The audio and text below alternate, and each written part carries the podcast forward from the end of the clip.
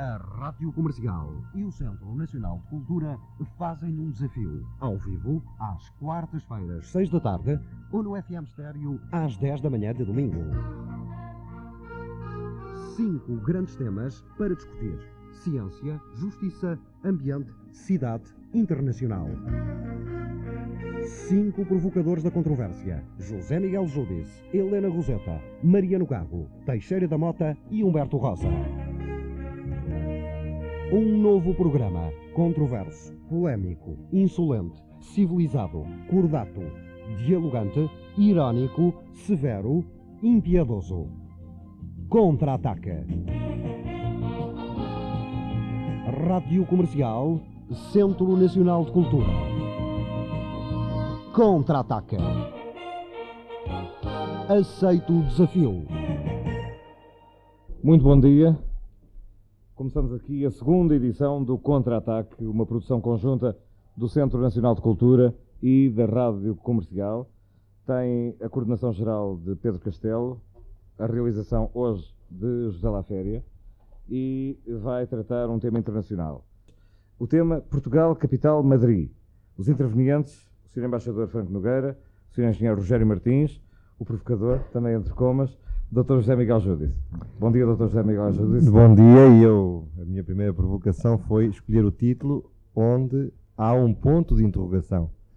Isto é, não é uma afirmação, é uma pergunta, e é a forma simbólica de, de pedir uma resposta sobre se a decisão sobre os interesses e as questões portuguesas está a transferir-se para Madrid ou se pelo contrário isso é uma preocupação sem sentido ou exagerada. Isto é, a independência nacional existe, vai continuar a existir, está em risco, não está em risco. Madrid é a capital de Espanha ou é a capital da Península Ibérica?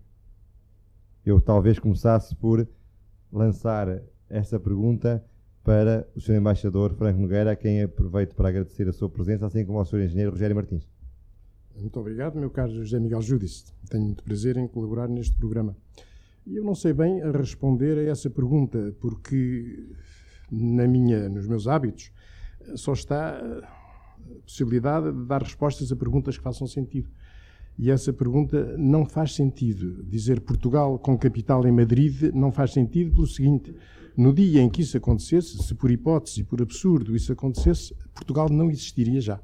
Madrid nunca poderia ser a capital de um Portugal independente, autónomo e soberano. Poderá ser, se quiséssemos, teoricamente, a capital de uma península, mas aí já estaríamos noutro terreno completamente diferente.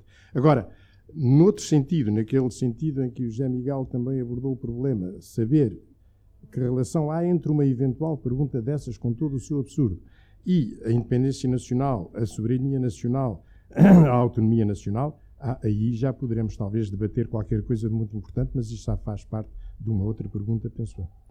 Mas a pergunta, Sr. Engenheiro, eu deixava talvez agora a pergunta consigo, é acha realmente que há riscos eh, de que os centros de decisão política, económica, estratégica e financeira tendam a transferir-se para fora do território nacional e designadamente para Madrid? Uh, pois, Sr. Doutor, tenho prazer também em agradecer-lhe as suas palavras e do convite que me fez o Centro Nacional de Cultura para estar aqui, uh, uh, por cima honrado com uh, a presença no, no debate, como co-debatente do Sr. Embaixador Franco Nogueira, que estimo.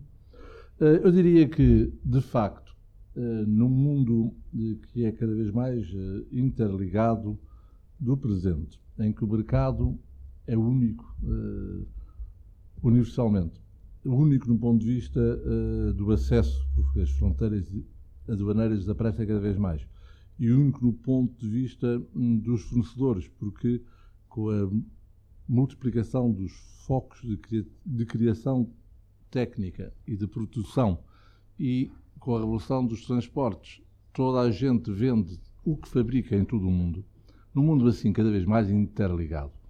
É claro que, eh, e que é dominado pela concorrência económica que vai crescendo com certeza, os centros de decisão económicos de países pequenos uh, tendem a escapar-lhe das mãos, a não ser naqueles setores que eles, com unhas e dentes, eles, países pequenos, tentam preservar com muita inteligência e com muita perseverança.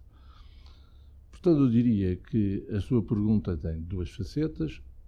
A primeira, e isso podemos depois aprofundar, de facto, o país que é Portugal está cada vez mais a ser marginalizado do ponto de vista das decisões económicas que afetam a sua economia futura e o viver das suas gentes.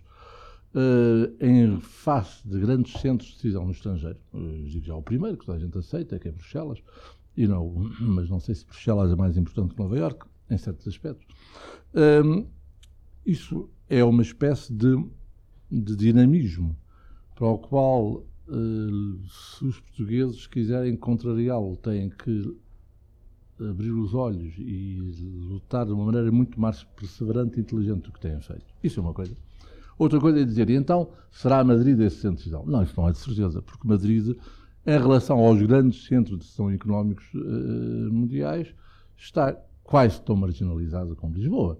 E, Madrid não tem, em relação a Lisboa, nenhuma espécie de prerrogativa especial. Uh, não acredito nada nisso, que, que, seja Madrid, de Madrid que venha o problema. Portanto, não sente que haja nenhum perigo a vir de Madrid? Acho que vem muito mais perigo, por exemplo, de Estocolmo, por exemplo. Imagino, parece esquisito, mas é assim. Veja, fala-se muito aí nos terrenos comprados em Lisboa, a Avenida da Liberdade, comprada por muitos espanhóis. Se for a ver, foram muito mais os suecos que compraram prédios na Avenida da Liberdade do que os espanhóis. Simplesmente Estocolmo está longe, lá nas brumas do, do, Báltico, e as pessoas não sentem o problema. Uh, por isso eu digo, uh, uh, o problema não vem especialmente de Madrid. Os portugueses, em geral, é que têm uma tendência, digamos, a, como era o, o vizinho único tradicional, quando as vizinhanças eram terrestres, bom, a, a, verem um papão ali onde eu acho que, de facto, nele não existe. Embaixador. Eu compreendo as considerações que o Sr. Engenheiro Rogério Martins acaba de fazer e até diria que, num ponto ou noutro, estou de acordo com eh, algumas dessas reflexões, eh, designadamente quando ele diz que o problema de Madrid se tornar em capital de Portugal, no contexto em que há bocadinho José Miguel Júdice fez referência, concordo com ele. Agora, já discordo do Sr. Engenheiro, tomo a liberdade de discordar do Sr. Engenheiro Rogério Martins em alguns outros pontos. Eu não acredito que nós estejamos a caminhar para um mundo interligado. Temos essa noção em Portugal, mas as grandes forças económicas e financeiras da Europa não estão a caminhar para um mundo interligado, mas diria que estão até a desagregar-se cada vez mais ou a afastar-se cada vez mais de qualquer interligação. Eh, e quanto à ideia de que as fronteiras eh, desapareceram ou estão em, em curso de desaparecer, também julgo que é uma ideia já ultrapassada, já ultrapassada e que não corresponde à realidade. E de resto, eh, se qualquer de nós, e qualquer de nós tem no feito, e falo lá com certeza, viajar um pouco pela Europa, verifica que as fronteiras, a todos os títulos, não só as fronteiras pessoais, isto é, fiscalização sobre a pessoa que atravessa a fronteira, como quanto a mercadorias que que atravessam as fronteiras, pois a fiscalização continua a insistir. O senhor engenheiro disse uma coisa que é importante. Os países pequenos têm de ter muito cuidado se não querem que algumas, alguns centros de decisão em relação com atividades ou aspectos essenciais da sua vida coletiva e da sua economia passem para além fronteiras. Estou inteiramente de acordo com o que disse o Sr. Engenheiro Rogério Martins neste ponto. E isso leva a fazer esta reflexão, ou antes, a fazer esta pergunta. É será que nós temos já em Portugal uma estratégia de defesa em relação às atividades, aos setores económicos ou industriais ou outros que sejam fundamentais para a nossa soberania, para a nossa autonomia, para a nossa independência? Todos os países, mesmo e sobretudo, os da Comunidade Económica Europeia têm essa estratégia de defesa, não tenhamos dúvidas a esse respeito. E é claro que há mil maneiras de frustrar regulamentos comunitários quando é necessário frustrá-los para garantir essa defesa. E nós acho que deveríamos pensar nessa estratégia de defesa. Há um outro ponto em relação ao qual eu já me permito exprimir uma discordância em relação ao Sr. Engenheiro Rogério Martins. Uh, os espanhóis têm comprado grandes tratos de terreno em Portugal, em Lisboa, em Portugal, e não só têm comprado, evidentemente, empresas, têm já, estão já controlando quase 25% do setor bancário e de, e de, seguros em Portugal. E isso não podemos nós compará-lo aos suecos, porque por trás de cada investimento há sempre uma cultura, há sempre uma soberania e há sempre uma política. E por trás do investimento sueco não é a cultura sueca, não é a soberania sueca, não é a política sueca que para nós constitui um perigo.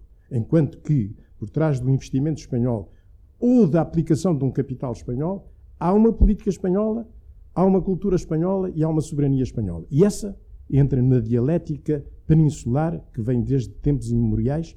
Dialética é essa que, a meu ver, se mantém tão viva como no passado, eu diria mesmo mais viva do que no passado. E daí, aí é que nós podemos encontrar, e julgo que devemos alertar os portugueses todos para perigos graves, sérios e reais que podem vir desse lado. Sr. Engenheiro José Martins, vê esses perigos? Um, oh, doutor, um, não, não vejo esses perigos. Não vê esses perigos? Não vejo perigos, ainda direi. Agora, o que o, o senhor, não sei como são bem as regras do debate, mas o senhor embaixador disse uma série de coisas muito interessantes, uma das quais, eh, com aliás, por isso é que há debate, mas estou de acordo, com outros de facto não estou. Um, eu diria rapidamente, não estou evidentemente de acordo quando o Sr. Embaixador diz que as fronteiras na Europa continuam a se multiplicam. Ao contrário, justamente agora uh, uh, penso no Acordo de Schengen. O Acordo de Schengen diz que, uh, que foi, começou por ser assinado entre os países do Benelux, a, Alemanha e, e, a França, depois já se juntou a Itália, agora vai se juntar a, Espanha. É um acordo que é a prefiguração de que vai ser a Europa dos 12 daqui a talvez seis anos ou cinco, no qual, de facto, é um passo único aduaneiro e para as pessoas. As pessoas só têm que apresentar o passaporte à entrada na fronteira de um dos países da zona e no resto da zona circulam. Bom, uh, bom uh, o acordo de Schengen é justamente o, que o, o contrário que o investor diz. Uh, quanto a, enfim, dizer que a, a União financeira ou que as forças financeiras europeias estão desagregando segundo o. Embaixador, mas com devido respeito, acho que é justamente o contrário que está passando. De facto, a União Económica uh, e Monetária Europeia vai fazer-se. O problema que se, que se passa para trás de, de, do que dizem os média é saber, uh, de facto, se a Europa vai reconhecer que a moeda única, que é o fatal uh, conclusão desse processo, que vai ter, se chama marco, ou se se lhe arranja um nome uh, para disfarçar o nome do barco. É que, uh, bom, uh, porque perante as realidades económicas e financeiras da Europa, claro, a Alemanha é de longe o país hum, economicamente financeiramente, economicamente mais forte e financeiramente mais wise, mais sábio, mais, com mais sageza, e, e, todas as outras moedas e todas as outras políticas económicas se vão, uh, uh, para poderem, uh, digamos, estar ao nível de se associar a ela, têm que hum, se aproximar daquilo que os alemães fazem. Digamos, por outras palavras, os alemães são os grandes mestres de, de, de política financeira na Europa. E os países que a pouco e pouco entram ou recebem essa, essa lição e apoiam na sua própria eh, vida económica, pois eh, ganham eh, o direito de se aproximar dele, o caso da Dinamarca, o caso da Bélgica, da Holanda, da França, bom, nitidamente e claramente, conseguem diminuir a inflação, conseguem progredir, conseguem hum, conter o desemprego, conseguem ter os déficits como deve ser, são já, o, digamos, o núcleo inicial da União financeira e económica, os outros uh, vêem-se mais aflitos. O que acontece é que alguns dos outros que sentem com nitidez uh, o perigo que correm de ficar numa, numa Europa de segunda divisão. Os italianos são os mais mais uh, aflitos com isso. Dizem, a Itália ficará na Série B, que é como diz, na segunda divisão. Bom, uh, pois, os alemães dizem, tratem do vosso déficit, tratem da vossa inflação, tratem de pôr a vossa casa em ordem. Bom, e quando fizerem como os franceses foram capazes, os alemães são capazes, era este exemplo, como os franceses há 10 anos não estavam, agora estão, façam com eles, depois têm lugar. Bom, é claro que há outros países como nós, que, dada a beleza deste sol e a tranquilidade desta terra, longe não se sente esse problema de poder ficar, o que eu diria não na Série B, mas até na Série C, não na segunda, mas na terceira divisão, com uma inflação que é mais o dobro da média europeia, bom, que é quatro vezes a francesa, que é eh, quatro vezes e meia a alemã, Uh, mas isso não, não preocupa as pessoas. E isso, desculpe, o doutor, vem em pleno àquele ponto que eu, com muito prazer, vi que o senhor embaixador estava de acordo comigo. Isto é, uma pequena nação. Uh, provavelmente foi sempre assim Mas agora, ainda mais, com esta crescente uh, integração do mundo. Não é só integração económica e comercial, é uma integração cultural. É uma integração e cultural nos dois aspectos, no aspecto de cultura uh, nobre e de cultura popular. Queira-se ou não se queira, Sr. Embaixador, hoje a música rock é o que se ouve nas aldeias da Europa quando se anda carro, uh, que seja na Beira Alta, que seja uh, na província de Soria, que seja uh, no Maciço Central, que seja onde quiser. O que ouve quando liga a rádio local é música rock, que veio dos ingleses, dos americanos. Bom, há uma, uma é uma pena, o mundo está perdendo graça. Mas está a dar-se uma espécie de rolo compressor que faz com que os hábitos. É a mesma história que, que os. Eu estou provavelmente a sair de onde devia e o conteúdo. Não, eu só perguntava, é que o Sr. Embaixador particularizou. Particularizou um pouco. É, eu depois na Espanha. É... O perigo. Sim. Eu, eu diria, o senhor acha que a Espanha é mais perigosa do ponto de vista cultural para os portugueses que a Suécia. Bom, eu disse a Suécia porque, para dar um exemplo em que as pessoas não pensam, mas como digo, investe mais caro que os, os espanhóis. Mas há outras culturas que são muito mais, digamos, eh, dissolventes da velha cultura portuguesa do que é a espanhola. Bom, vai começar, os portugueses não leem livros espanhóis, sabe lá quem ganhou o Prémio Planeta, estou a falar de dizer isso. Mas os franceses, os portugueses leem, liam um bocado de livros franceses e agora leem livros americanos e ingleses. Quem é o perigo para a cultura portuguesa? Como para todas as culturas europeias. Não são os espanhóis, coitadinhos deles. São os americanos. Coitadinhos deles. Pois, são os americanos.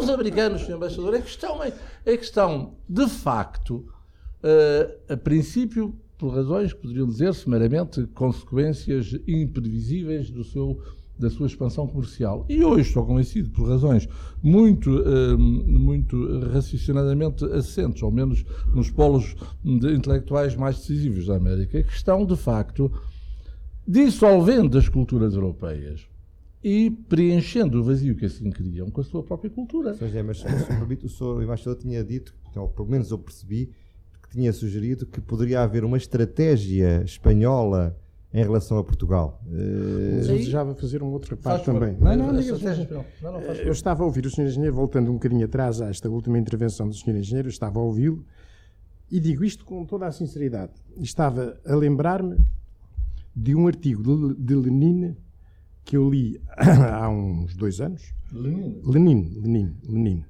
Uh, não estou a comparar nada ao Sr. Não, mas é que não é isso. Mas, mas ouça, mas deixe-me. Deixe deixe o Sr. Engenheiro começou por dizer que não se sabe se a futura moeda uh, da Europa será o marco ou uma outra moeda com outro nome. Não, o marco com outro nome. Ou o marco com outro nome. Ou o marco com outro nome. Porque a Alemanha é a maior força económica e financeira e, eventualmente, tecnológica da Europa e fez considerações perfeitamente pertinentes a esse respeito.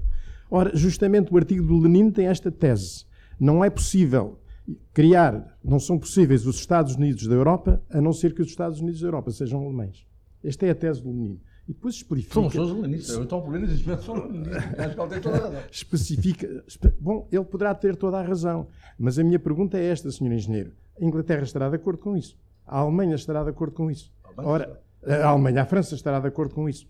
Ora, a mim parece-me que não estará de acordo com isso a Inglaterra e uh, o facto da Sra. Thatcher ter abandonado o governo e ter sido substituída uh, pelo Sr. John Major, a meu ver, não vai implicar qualquer alteração substancial na política inglesa uh, nesse, nesse contexto. E creio que a recente modificação do governo francês na sua chefia é mais do que suficiente para estarmos esclarecidos nessa matéria.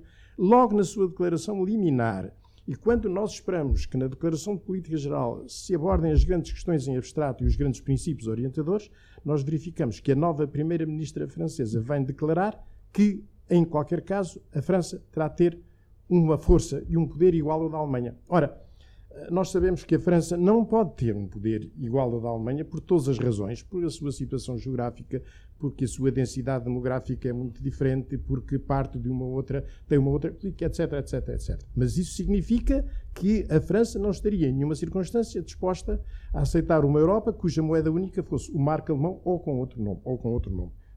Agora, mas nessa Europa não seria útil agora, a aproximação entre Portugal e Espanha, Sr. Embaixador? Não, não creio, que, não creio que isso seja não só útil, eu creio que isso é perigosíssimo.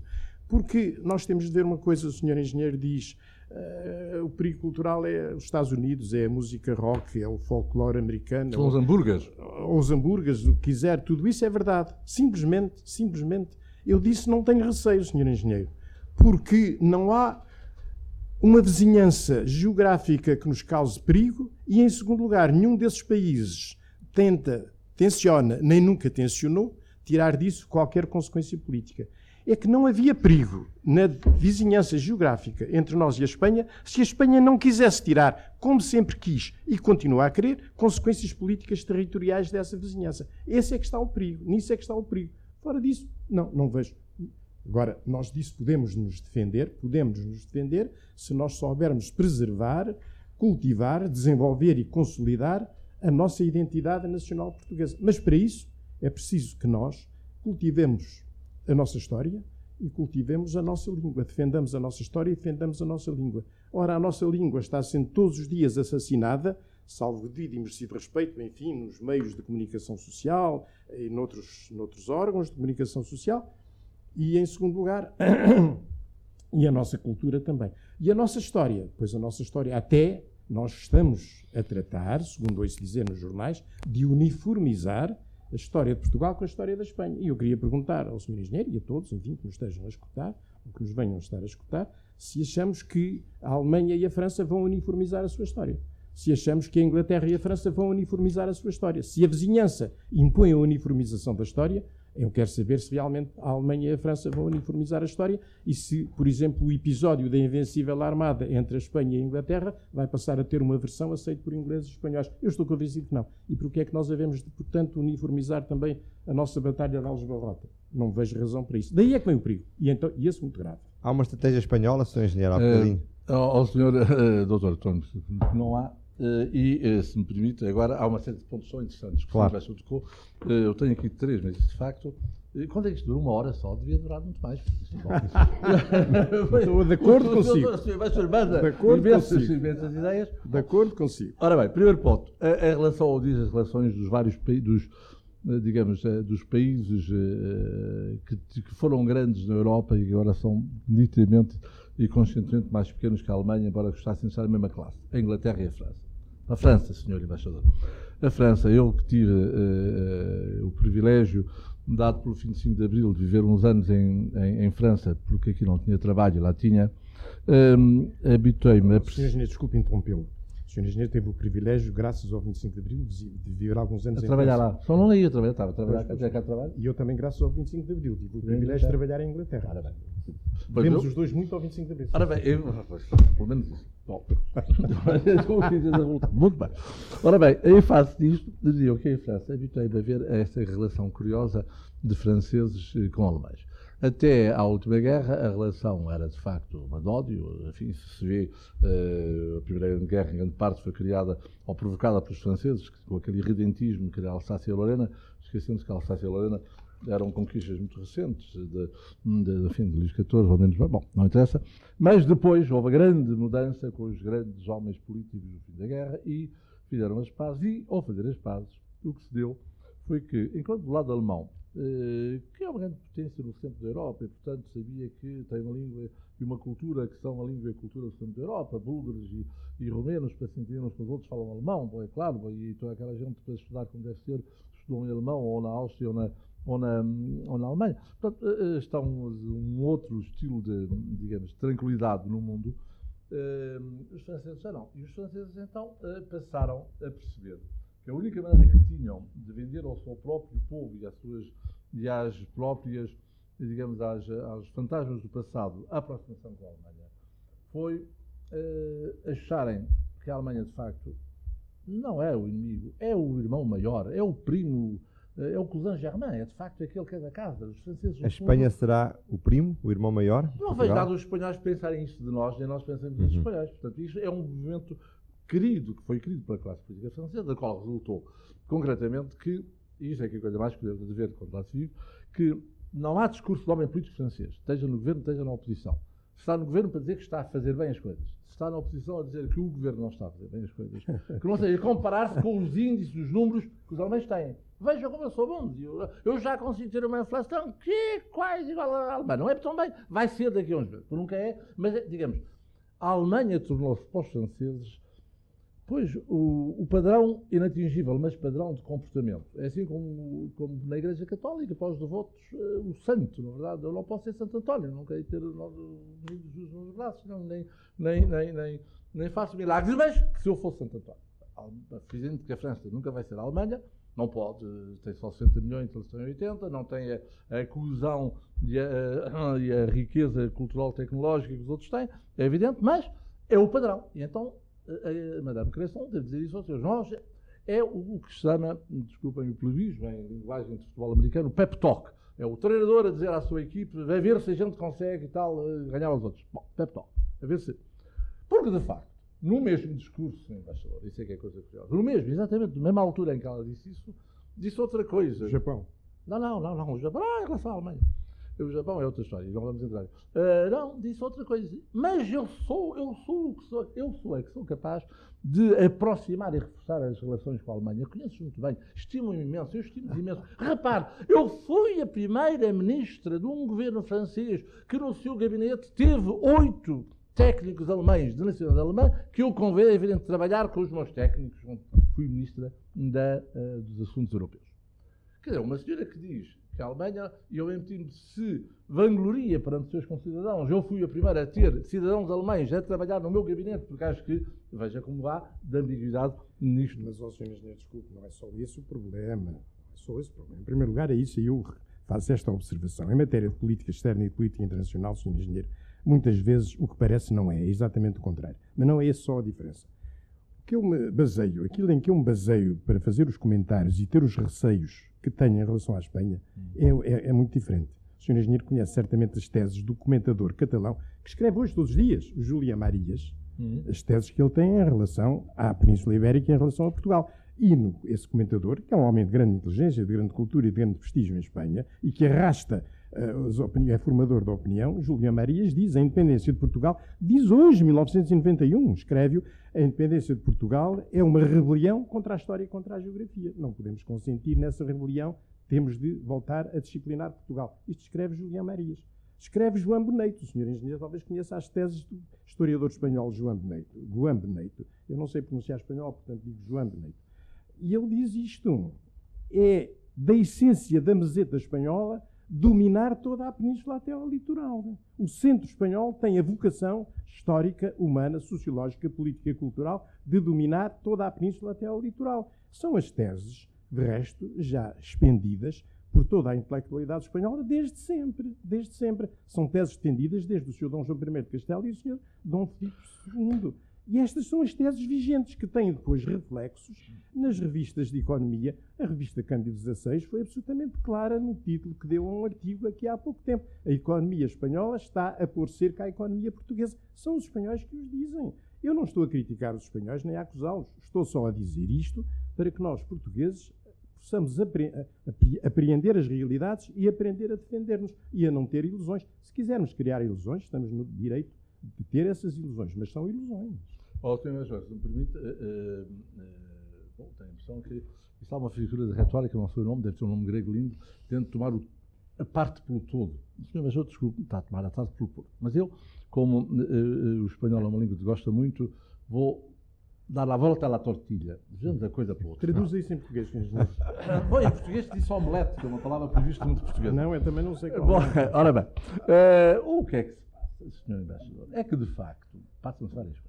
Primeiro, uh, o Rolê Marias é um digno filósofo, uh, herdeiro da, da, digamos, da, da imagem do Ortega HC, uh, produz umas coisas, diz muitas coisas, as pessoas leem, mas está num pedestal, digamos assim, presidente honorário de não sei quê, não tem mais importância. Mas o Ortega Gasset foi um dos grandes bultos da intelectualidade espanhola. Pois foi, mas isso já europeia, a, Pois foi, mas este foi o sucessor dele e já está muito velhinho e, portanto, as pessoas não tem nenhum, nenhuma, uh, digamos, uh, para abreviar. Nem ele, nem o Beneito, que aliás em catalão se diz portanto, um já está a falar uma língua uh, que não é hispânica, não ser portuguesa, João Beneito. Ora bem, acontece que, de facto, eles são umas vozes isoladas. Porquê? É isso que eu quero dizer. A maioria dos espanhóis não pensa em relação a Portugal, desculpe que lhe diga, Sr. Embaixador, aquilo que o Sr. Embaixador diz. Eu também tive razões profissionais, justamente quando estava em, em França, tinha que vir a, a, a, Espanha e pelos vários cantos da Espanha, porque tinha razões profissionais e isso uh, uh, sistematicamente e todos os meses.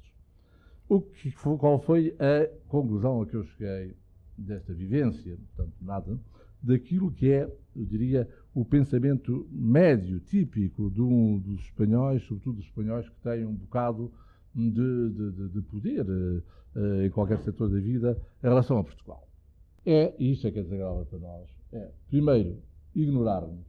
Segundo, ter uma certa comisseração. Primeiro, ignorar-nos porque eles estão interessados noutros. Os espanhóis olham mais para o futuro que para o passado. E isto, aliás, é um bom exemplo, isso levava-nos a outra conversa, é ver como eles estão a comemorar, eles, as, uh, o quinto centenário, portanto, as comemorações deles das descobertas, uh, que são todas viradas para o futuro, coisas ligadas ao futuro, e o passado é uma coisa, pois, uh, é, digamos, é pedra da sopa de pedra, o resto é que interessa, sei lá, o passado.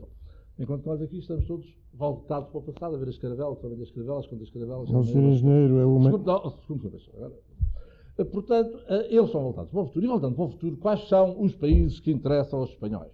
Interessa, por um lado, do ponto de vista da organização política e de força económica, a França, tomaram a ser a França, mas a França é três vezes maior. E a França está-lhes atravessada desde 2 de maio e, os, e, os, eh, e as posições lá. Do... E, portanto, a França, mas elas com a França têm que ter uma relação porque precisam dela, mas no fundo isso é que é. E outro país para o qual sistematicamente se voltam e se voltam então aí com prazer e relax e desejando copiá-lo em todos os aspectos, desde a moda à maneira de viver, é a Itália. A Itália é que é o país que eles sonham. Eles sonham, de facto, com a Itália para viver como deve ser e pensar à vontade. E com a França, a ver se conseguem organizar-se como a França. E depois o resto tem o mercado europeu. Vão comprar bancos na, na, na Escócia, não é? O Santander. Bom, ou vai com, vão comprar bancos na, na Alemanha. Eh, eles expandem-se para a Europa. E depois, nessa altura, descobrem que também tem aqui pegado um pequeno mercado, que é o nome do mercado deles, que é Portugal. É um mercado complicado, a burocracia, uh, as pessoas ganham pouco, uh, o consumo não é grande. Bom, é um nome do mercado deles. Não estão muito interessados. O que eu diria é isto, na perspectiva da, dos dirigentes económicos espanhóis, Portugal é um anexo de uma de uma campanha de expansão internacional que, como todas as nações dinâmicas, uh, hoje em dia têm. Bom, primeira coisa. Segunda coisa, o cidadão espanhol vulgar, que não conhece Portugal, porque não estou nada não é? sobre isto, eh, a história dele em geral é omissa e tal, vem cá, vê isto e tem uma certa comunicação. Porque diz, tão simpáticos, mas tão atrasadinhos. Porque é que eles não conseguem, de facto, ter estados melhores? Porque é que eles não conseguem viver melhor? Porque é que eles pagam tão mal? Porque é que há poucos hotéis? Porque é que não há porque é que estão tão pobres? Bom, e depois dizem, pois, uh, os galegos são muito melhores, é evidente. Aliás, os galegos são todos espanhóis, os têm mais esse sentimento. E, e têm um bocado essa coisa de dizer assim, tipo, nós nos livramos. Porque nós vivemos muito melhor, é evidente. Vigo, não falo de Vigo, falo de Orense. Orense, senhor embaixador, mas mais interessante é ir a Orense. Orense é lá do outro lado de Chaves. Chaves é uma aldeia, Orense é uma grande cidade, industrial, eh, cultural, não sei o quê. Eles, de facto, Portugal, é disso, mas, mas tem um desejo estratégico de. Oh, tenho medo é dos americanos ou dessas potências assim, que já perceberam que, como se dominam os países, não é ocupando-os territorialmente, isso é um amassado, obriga a tropas de ocupação, não sei o quê, nada disso. Oh, os países dominam-se dominam de outra maneira. O Sr. Engenheiro parece que está a, escrever, a falar como o Barrencheia. Bar, o Barrencheia. Barrencheia é um espanhol que desenvolveu a tese do desenvolvimento em comum. Só conheço, estou a dizer, Pois, pois, mas espera, devia conhecer, devia conhecer. Barrencheia. Exatamente. Eduardo Barrencheia. Uh, a tese do desenvolvimento em comum das zonas fronteiriças e que ocupa praticamente dois ah, terços ah, do território português. Dois terços do território português. O senhor engenheiro diz que os espanhóis estão ligados para o futuro. Só para o futuro. E que não querem saber do passado. Em primeiro lugar, não sei se isso é exato. A história em Espanha é ensinada como deve ser ensinada. E em segundo lugar, Sr. Engenheiro, deixe-me ponderar o seguinte: aqueles que escolhem, que esquecem o seu passado, correm o risco de outros se apoderarem desse passado. E é esse risco que nós estamos a correr. E se os espanhóis, não estão interessados no passado porque é que querem uniformizar a história passada de Portugal e da Espanha. Ah, sim, mas, Mas não, é- desculpa, não, não, agora- uniformizar é outra coisa. É outra coisa, pois é outra coisa. Mas É- é essa é- outra coisa que eu também não gosto. Essa outra Ah, coisa mas é outra eu coisa, eu defendo, também foi uma ideia Eu acho. Quando puder, eu vou dizer o que é eu outra acho coisa. perigosíssima. Eu só quero fazer, quero, não, quero fazer várias perguntas, como o Sr. Engenheiro dizia muito bem, nós devíamos e, e podíamos pedir até que este debate fosse renovado Era prolongado e ampliado. É sim, senhor. Ah, eu só pergunto isto, entre outras coisas que também quero perguntar. Quando eu digo um inglês, gosto muito da Inglaterra, mas não quero ser inglês, o inglês não se ofende e acha bem. Quando eu digo a um francês, ou a um marroquino, ou a um italiano, que não quer ser italiano, ou marroquino, ou francês, acham bem. Se eu digo a um espanhol, eu não quero ser espanhol, ele ofende-se. Sente-se ofendido, sente-se ferido, sente-se melindrado. Portanto, tiro daí, tiro daí, tiro daí, tiro daí, tiro daí determinadas, determinadas conclusões. Mas eu ainda queria ir mais longe. O Sr. Engenheiro disse que pois a Espanha, a França e a Alemanha estavam a fazer as pazes, tudo isso agora entravam num clima, numa atmosfera de reconciliação e de amizade. Ó, Sr. Engenheiro, isso é rigorosamente o contrário. Isto é, o general de Gaulle e o chanceler Adenauer tiveram um papel histórico que foi desempenhado em tempos antigos, em tempos antigos, quer dizer, depois da Primeira Guerra Mundial, na década de 20 e 30, por Briand e por Stresemann. Mais nada. E que depois deu as consequências que nós todos conhecemos. A reconciliação entre a Alemanha e a França não existe, pura e simplesmente não existe. É agora um oportunismo político que cada um dos países está a aproveitar da harmonia com os seus interesses nacionais. O que nós verificamos na Europa de hoje é que os interesses nacionais têm prioridade sobre os interesses, quais, quaisquer, quaisquer outros interesses. E isso é que é realmente, que é realmente importante. Do ponto de vista do relacionamento luso-espanhol, o Sr. Engenheiro não tem medo da- do domínio cultural espanhol em relação a Portugal. Eu tenho o maior medo. Do ponto de vista político, não tenho medo. Eu tenho o maior medo e o maior receio, porque estamos neste momento a assistir a um cerco cultural, político e estratégico da Espanha em relação a Portugal. O Sr. Engenheiro citou a palavra a cidade de Chaves. Acontece que eu há 15 dias ou há 10 dias estive em Chaves.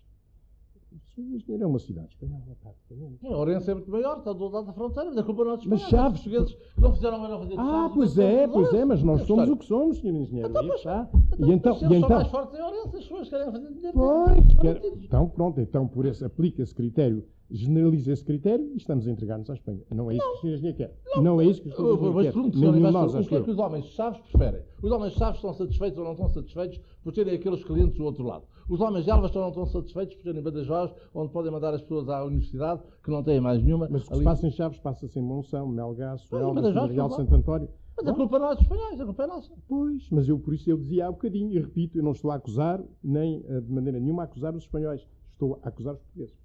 Ah, pois. Então, mas o senhor Mais um ponto em que estamos de acordo. Estamos de acordo. Agora, eh, só não estamos em relação à, França e à Alemanha, porque de facto dá a impressão, Sr. Embaixador, que, eh, ou, eh, que vemos, sabe como é naqueles aqueles métodos modernos em que se põem uns óculos infravermelhos, então vê-se umas coisas diferentes quem não pôs os óculos infravermelhos.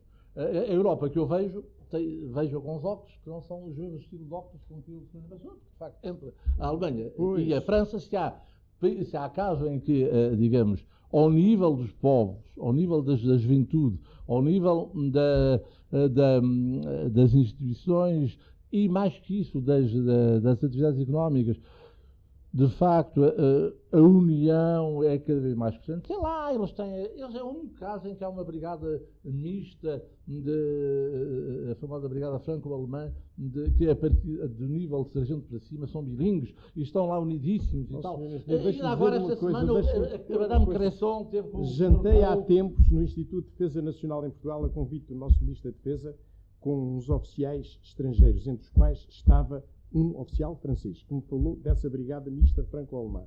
E aquilo que ele me disse é rigorosamente o contrário. Não se entendem, os oficiais franceses não, não se entendem com os oficiais alemães, que os alemães são de uma arrogância espantosa e que aquilo é apenas uma mistificação. Eu que disse o oficial francês, não sou eu que digo. O que acontece, senhor? Pois está bem, casos pontuais podem-se, mas como sabe, nessas coisas, a estatística, os casos Mas o pontuais. nem quer faça- acreditar nos casos pontuais, nem nos casos Ah, gerais. Não, mas eu acredito mais que eu nos casos pontuais. Mas sim, mesmo, o que eu digo é que eh, eh, esse estilo de irritação do francês em relação ao alemão, no caso da brigada, eh, foi investigado um dia pelo alemão, é o meu caso pontual. Os alemães sabem todos falar alemão e francês. Os franceses que vão para essa brigada só sabem falar francês. Olha que os alemães falam alemão uns com os outros e os franceses com os franceses. Os franceses ficam cheios de pena por não perceberem alemão. Aqui Pois neste não. caso, talvez como- os Agora, portugueses voltando falam mais espanhol do que os espanhóis falam português. Pois, eh, eh, mas, mas agora. Não eu, não eu. Eh, agora, voltando ao nosso caso de, de Espanha e Portugal, que era. Bom. Ehm, uh, para tentar não gerar. O Sr. Embaixador disse há bocado. falar havia, da correção da história. Havia só duas coisas. A correção da história, por um lado, e a uniformização da história. A história, primeiro, primeiro, Sr. Embaixador, não é uniformização. É uma tese que eu também defendi e vi depois com prazer que um dia isso foi aceito, que foi a seguinte. E isso é uma coisa muito, muito importante. Ao contrário do que. Uh, desculpe, Sr. Embaixador. De, Sim, até agora não disse nada que eu tenha que desculpar. Se tivesse, eu desculpava como prazer, mas não. De facto, eu acho que aquilo para o qual perante justamente estes movimentos de integração culturais que vêm mais da América e qualquer dia vão vir do Japão e não vêm, cara, em que a Europa corre o risco de ser, para usar um bom termo espanhol, que o Sr. Embaixador vai gostar, de ser aplastrada. Bom, ora bem, uh, o, se tudo o que possa ser, tudo o que possa ser, de, uh, justamente ir ver a, a, história na perspectiva verdadeira que ela foi, para nos dar força de mantermos a nossa entidade perante o futuro, uh, leva a ver com muita atenção que foi a história de Portugal com a Espanha no contexto europeu.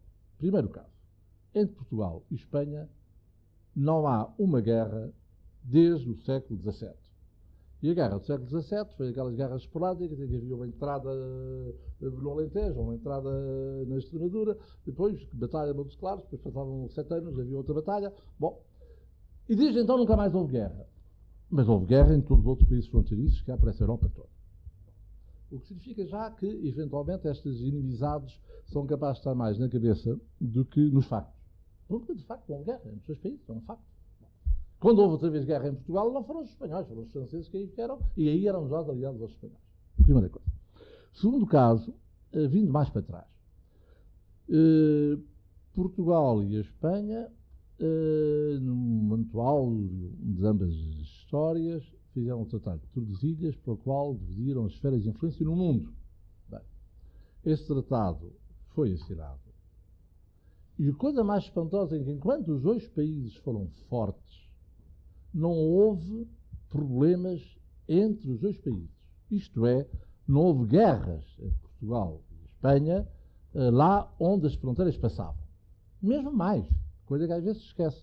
Quando os galeões espanhóis vinham lá, carregados de ouro do México para chegar a, a, para chegar a, a, Cádiz, tinham que passar pela zona do mar que era portuguesa. Eram escoltados pelos, pela Armada Portuguesa para ajudá-los a defender dos ataques dos corsários, que eram os ingleses, os franceses, os holandeses. Quer dizer, durante o tempo em que ambas as nações foram fortes, um tratado de divisão do mundo em esferas de influência que assinaram foi escrupulosamente eh, eh, respeitado sem andarem às turras.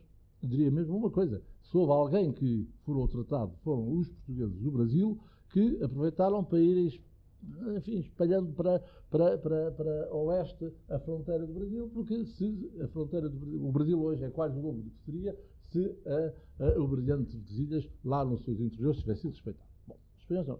Quero dizer que se há alguma lição histórica a tirar do relacionamento destes dois países, é que quando foram fortes, se entenderam por um tratado de direito que respeitaram escrupulosamente. E escrupularam, respeitaram os governos, os países, os capitães, os marinheiros, por todo lado. Não houve burras Os inimigos eram os outros, não?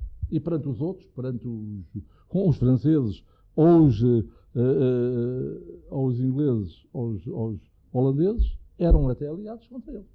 Eu acho que isto é muito importante, Sr. Embaixador. Portanto, de querer explicar a história de Portugal e de Espanha como de um cão e do gato passaram a vida. Não, Sr. Engenheiro, não é isso. A tese que o Sr. Engenheiro está a defender é a tese de António Sardinha. Pura e simplesmente a tese de António Sardinha. Pois, então, muita honra para mim. Pois, não digo que não. Não digo não. Mas continuar porque isto não tem tese, é um facto.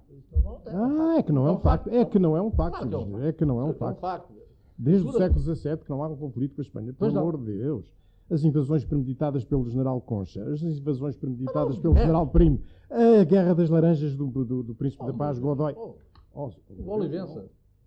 Não, não vou com Olivença. Isso yes, isso yes. Ah, muito bem, mas é, não, pelo amor de Deus. De facto, e o senhor engenheiro agora está a invocar, está a invocar uma guerra, uma guerra, está a pôr o problema num terreno em que agora de facto não, não, não existe. Eu não tenho receio nenhum de que haja uma invasão militar espanhola. Não, é, evidente. Dizer, estamos no plano da guerra política, no plano da guerra económica. Isso estamos. Mas eu não estou a falar do perigo de guerra. Estou a dizer que, pois, olhando ah, para a história dos dois países, nos últimos três ou quatro séculos, desde o Tratado de Tordesilhas, o que a gente vê é que o, o exemplo que dão ao mundo é de duas potências que vizinhas, fortes e, de certa maneira, com histórias paralelas, se respeitaram, se não fizeram conflito uma com as outras e tentaram minimizar o que poderiam ser exaltações do mundo. Porque o mundo facto, não só um exemplo. Oh. A França e a, e a- e a Espanha foi o contrário. A França e a, e a- Alemanha foi o contrário. A França e a Inglaterra foi o contrário. Bom, toda a gente andou à pancada na Europa. Só portugueses e espanhóis é que não andaram. Há aqui alguma coisa que tem então que falar. Não é bem assim, senhores. Há uma Não outra é coisa. assim. E, portanto, quando eu digo o que talvez fosse interessante que eh, a história dos dois países fosse, na parte que tem razão, tem, que tem a ver com os dois países, fosse redigida por uma equipe eh, comum de espanhóis e portugueses, historiadores, que tentassem pôr ao de cima os factos e não as interpretações, eh, digamos, eh, de certa maneira, políticas ou míticas dos factos, é capaz de ser importante. E por outra razão, ainda mais importante, Sr. Embaixador, se me permite, que é esta. É que, em Portugal, ignora-se tudo dos heróis da expansão espanhola, como em Espanha se ignora tudo dos heróis da expansão portuguesa. Mas porquê é que a história tem de ser comum só entre Portugal e Eu não digo que a Espanha? história tem que ser Ou comum. Tem- é- uniformizada porque só entre Portugal e a Espanha e não entre a França e a Alemanha? Ou entre a França e é a bem, Entre a Espanha? França e a Alemanha, justamente, há equipes interdisciplinares que estão a fazer isso. Ah, Como há Deus. também entre a França e a Inglaterra. Pronto, como, lá. aliás, é um desejo da, da Universidade Europeia de Lá vai Florença acabar o e- mito da Joana d'Arc. Desaparece a Joana Mas com d'Arc. certeza, mas se é um mito, o mito é capaz de não ser uma coisa boa. É, foi bom em certos tempos, mas talvez não fosse. Sei que foi. Lá vai o... Acaba a Joana d'Arc. Não, temos só lá vai mais desaparecer 5 a minutos de emissão. Eu, aliás, eu talvez fizesse uma pergunta Tinha uma que coisa é, para dizer, que é, que era completamente diferente. que é, que é diferente. a Não pergunta que no fundo é a mesma pergunta para ambos, mas talvez posta de forma diferente. Eu perguntaria ao seu, ao seu embaixador o seguinte: se, tomando o exemplo de Ourense e de Chaves, se as condições do progresso e desenvolvimento económico, das melhores condições de vida, apontassem para uma diluição da independência nacional eh, portuguesa no quadro de uma comunidade política mais integrada e mais centralizada em Madrid, se o Sr. Embaixador estaria disposto a propor um sacrifício relativo desses fatores de caráter mais, digamos, a ver com o bem-estar das populações. E ao Sr. Engenheiro eu perguntaria se a preocupação ou a vontade de criar condições de progresso levasse à diluição e à perda da independência nacional, se o Sr. Engenheiro Rogério Martins favoreceria essa opção, digamos, desenvolvimentista que tivesse essa consequência como o subproduto, digamos assim. Eu responderia eh, de uma forma muito sintética, muito rápida. Para mim, não há alternativa à independência e à soberania e à autonomia nacional. Sr. Engenheiro. A resposta é mesmo. Eu diria, ah, deixe-me ver a coisa mais pragmática. Mas os espanhóis têm tantos problemas para se governar uns aos outros, julga que estão interessados em ter vir governar os portugueses. Isso é uma fantasia completa. Os portugueses que nos arreglam. É com eles, connosco. Eles não têm. E essa ideia de pensar que um país domina por uma ocupação territorial, pois isso está ultrapassado há um par de tempo, não é verdade? Se fosse de outra maneira, os, os americanos não deviam ter as tropas das Arábias. Não precisam. Não precisam, pá. Dominam na mesma. Aquela região sem lá ter as tropas.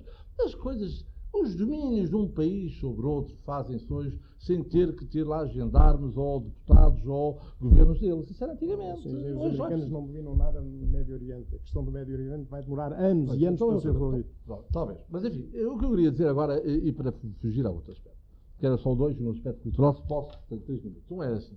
O senhor embaixador disse, há bocado, e com muita razão, que a língua portuguesa corre o risco de, eh, de enfim, eh, de se estragar.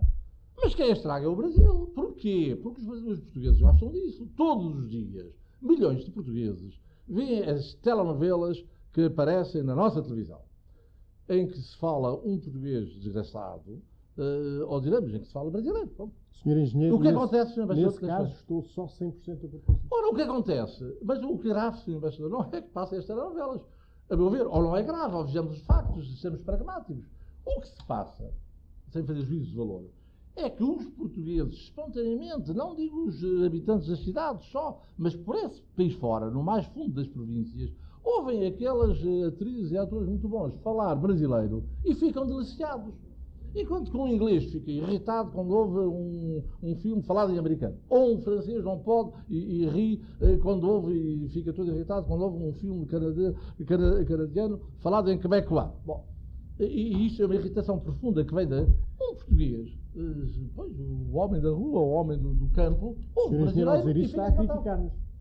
E eu estou, está, não, está, está, está aí com razão, está aí com razão, está aí com razão. Estou a tentar dilucidar Está aí com razão, não. A defesa da língua portuguesa importa aos portugueses. E é isso que nós estamos a fazer. Sou próprio português. E é isso que nós estamos a fazer. Agora, outra coisa, do ponto de vista cultural, isso eu queria dizer. É a minha tese, como viu o senhor embaixador e no caso Miguel Júdice, meus senhores, durante esta. A minha tese é que, de facto, os espanhóis estão preocupados com outra coisa, são muito e para eles Portugal é uma coisa pequena, está lá de lateral, um bocadinho incomodativa, não sabem bem que utilizar e tem uma certa pena nós não temos juízo para sermos mais desenvolvidinhos, mais limpinhos, mais eh, como deve ser, do que de, como eles são e, e que eles, como eles também gostariam que a gente fosse. Portanto, eh, eh, essa é a ideia que eles têm. Já aqui, em todo caso, uma coisa que me parece importante do ponto de vista da cultura.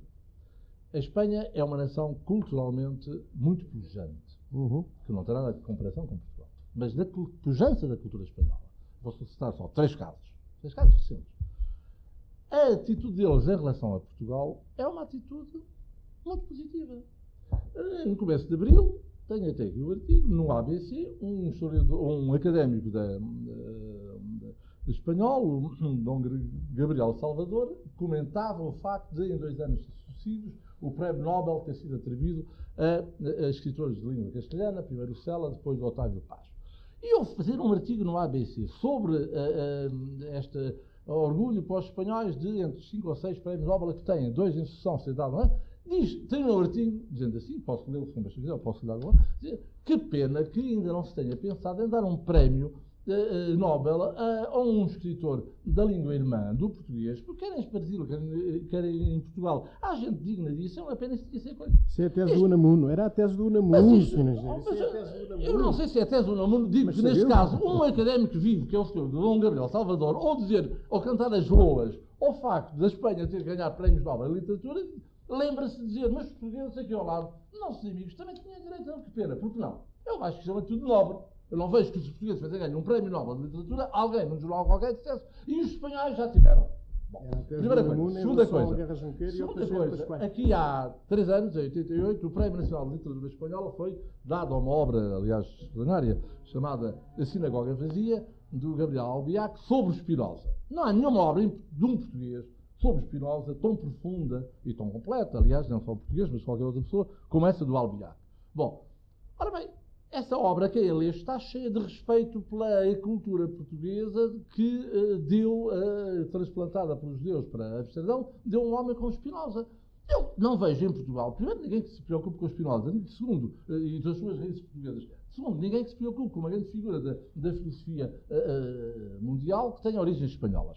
Terceira coisa, a melhor, a melhor obra sobre, a melhor obra, a melhor biografia sobre Fernando Pessoa, eh, publicada é do Angel Crespo. Mas, ó, Sr. Engenheiro, o Sr. Engenheiro atribui a maior importância, atribui a maior importância quando há um ou outro autor espanhol que escreve isso que o senhor engenheiro está a dizer. Mas são, são os mais importantes. Não, não, não, não, não, os mais importantes são Menendez Pidal e Menendez Pelaio, e Tigre Margal e Ortega HC e Onamuno. Não nada, senhor Não presta para nada. Não, não presta, mas não pesa. Ninguém lê o Menendez Pidal. O Menendez Pidal são uns Menendez Pidal não pesa, Menendez Pelaio não pesa. O orgulho da crítica espanhola e da literatura espanhola. Pesa, se quiser, como o Ortega HC não pesa. O Salvador de Madariaga não pesa. O Sanches Albornoz não pesa. O Unamuno não pesa. Pelo amor é de outra geração. É toda a intelectualidade espanhola que tem geração, um peso imenso. Há aqui, há aqui um gap de 40 anos. Tem um peso imenso, Sr. Engenheiro. Há um gap de 40 anos. Sr. Engenheiro e Sr. Embaixador, o nosso tempo chegou mesmo ao fim. Eu não sei se o Dr. Miguel, José Miguel Júdice quererá fazer um comentário final. Eu faria apenas um comentário que seria um pouco a tentativa de resposta à pergunta que foi colocada à partida. Penso que, eh, através das saudáveis divergências que foram colocadas, ou porque não se teme, ou porque se não deseja, creio que ambos estão de acordo. A capital de Portugal é Lisboa e ambos estão convencidos que vai continuar a ser. Muito obrigado, muito bom dia. Resta-nos agradecer, em nome da Rádio Comercial e do Centro Nacional de Cultura, o, a presença dos nossos convidados, eh, Embaixador Franco Nogueira, Engenheiro Rogério Martins e Dr. José Miguel Júdice. Voltamos na próxima semana. Bom dia.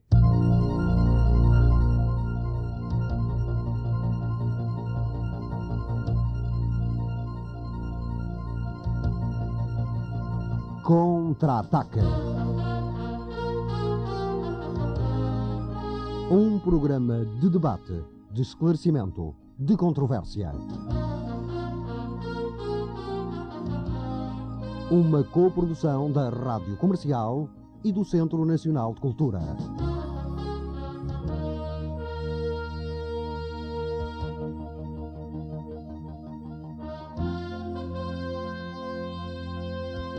Contra-ataque. Aos domingos, às 10 da manhã.